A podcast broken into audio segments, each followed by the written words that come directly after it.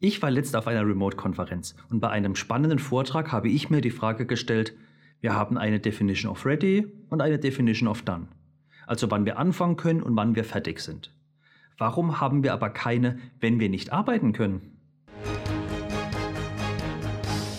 Jeder von uns kennt sie und manch einer von uns benutzt sie auch. Die Definition of Ready und Done. Wir sprechen täglich in den Projekten über Stories und fragen uns oft, wann wir anfangen können, wann wir komplett fertig sind. Vor allem in crossfunktionalen Teams kann das eine Herausforderung sein, wenn noch nicht der Gedanke da ist, wie können wir es als Team lösen und nicht nur als Individuen. Wenn wir aber sagen, wir können gerade nicht weiter daran arbeiten, wird das oft einfach hingenommen. Wir haben zwar das Daily, in dem wir auch darüber sprechen, was uns daran hindert, auf das Sprintziel hinzuarbeiten. Aber oft genug fallen wir auf Standardantworten zurück wie ich kann daran nicht arbeiten, ich warte noch auf die Antwort oder die Lösung vom Bereich X oder Person Y. Und spätestens, wenn wir mit digitalen Boards arbeiten, sei es Jira, Monday.com oder etwas ähnlichem, ist das Ticket extrem leicht als Block markiert und liegt dann erstmal rum, meistens nur zwei Mausklicks. Nun kam bei mir die Frage auf, macht es eigentlich nicht Sinn, mit dem Team mal darüber zu sprechen? Was ist eigentlich unsere Definition von das Ticket ist geblockt? Weil was wir unterscheiden müssen, das Ticket ist geblockt und ich bin geblockt, sind zwei komplett unterschiedliche Dinge. Weil wenn wir als Team zusammenarbeiten, sollte als Team unser Ziel immer sein, die Aufgaben fertig zu bekommen und einen Mehrwert zu schaffen. Und nicht, dass Klaus mit seiner Aufgabe fertig wird. Und wenn wir uns dann zusammensetzen, können wir erstmal brainstormen. Was sind die Gründe, warum es nicht weitergeht? Hier kann man auch gerne mal ins Detail gehen und vergangene konkrete Beispiele betrachten. Am Ende solltet ihr natürlich klar eine allgemeine Definition haben und nicht 10.000 spezifische detaillierte Fälle, die niemand mehr durchliest.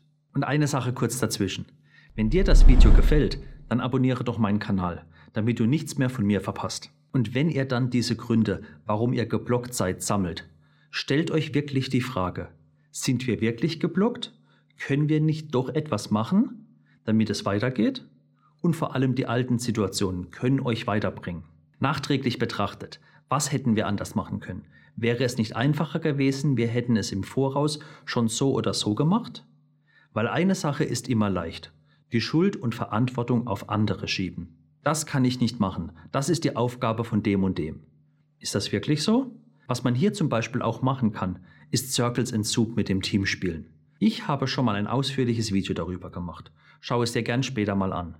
Schnell zusammengefasst, nehmt alle Themen und platziert sie reihum in einem von drei konzentrischen Kreisen. In dem inneren platziert ihr alles, was ihr als Team kontrollieren könnt. Im mittleren, was ihr nur beeinflussen könnt und im äußeren, was ihr weder kontrollieren noch beeinflussen könnt. Wenn ihr das gemacht habt, diskutiert über jede Einschätzung und ob das wirklich so ist. Und ob ihr nicht doch eine gewisse Art von Einfluss oder Kontrolle habt. Fertig? Nun die Brücke zurück. Welcher Kreis entspricht am ehesten eurem Blockiertstatus? Wahrscheinlich der äußere, vielleicht auch leicht der mittlere. Nun kann man diese Ergebnisse nehmen, um die Definition of Blocked zu erstellen. Weil meine Erfahrungen mit Circles and Soups sind, es ist leicht zu sagen, das kann ich nicht beeinflussen oder kontrollieren. Aber während einer Diskussion kommt das Team dann doch oft zu dem Ergebnis, eigentlich können wir da was machen, wir haben es nur nie gemacht, aus unterschiedlichsten Gründen. So kennt wahrscheinlich jeder die kurze Konversation. Hast du ihm oder ihr gesagt, dass es dich blockiert, beziehungsweise dass du es dringend brauchst? Nein, habe ich nicht. Das sollte doch eigentlich klar sein. Ich denke, du kennst solche Beispiele auch und weißt, was ich damit sagen wollte. Und wenn ihr das dann alles habt, solltet ihr eine Definition haben, die ihr euch immer wieder anschauen könnt ob ihr noch wirklich daran haltet oder ob ihr es euch einfach nicht zu leicht macht, indem ihr einfach Sachen auf Block stellt. Und vielleicht wird die Definition für euch irgendwann obsolet, weil jeder im Team weiß, was blockt bei euch bedeutet. Aber Leute gehen, neue Leute kommen. Und diese neuen Leute wissen es nicht, die waren nicht dabei. Vielleicht können sie dann nachlesen am Anfang, um mal zu wissen, wie tickt das Team. Oder ihr macht irgendwann mal Analysen über euren Ticketfluss. Hier kann es dann auch hilfreich sein zu wissen, was waren legitime Blogger und was nicht? Und etwas, auf das man auch aufpassen muss, ist die Größe von Stories. Manche sind zu groß und manchmal sind sie auch zu klein.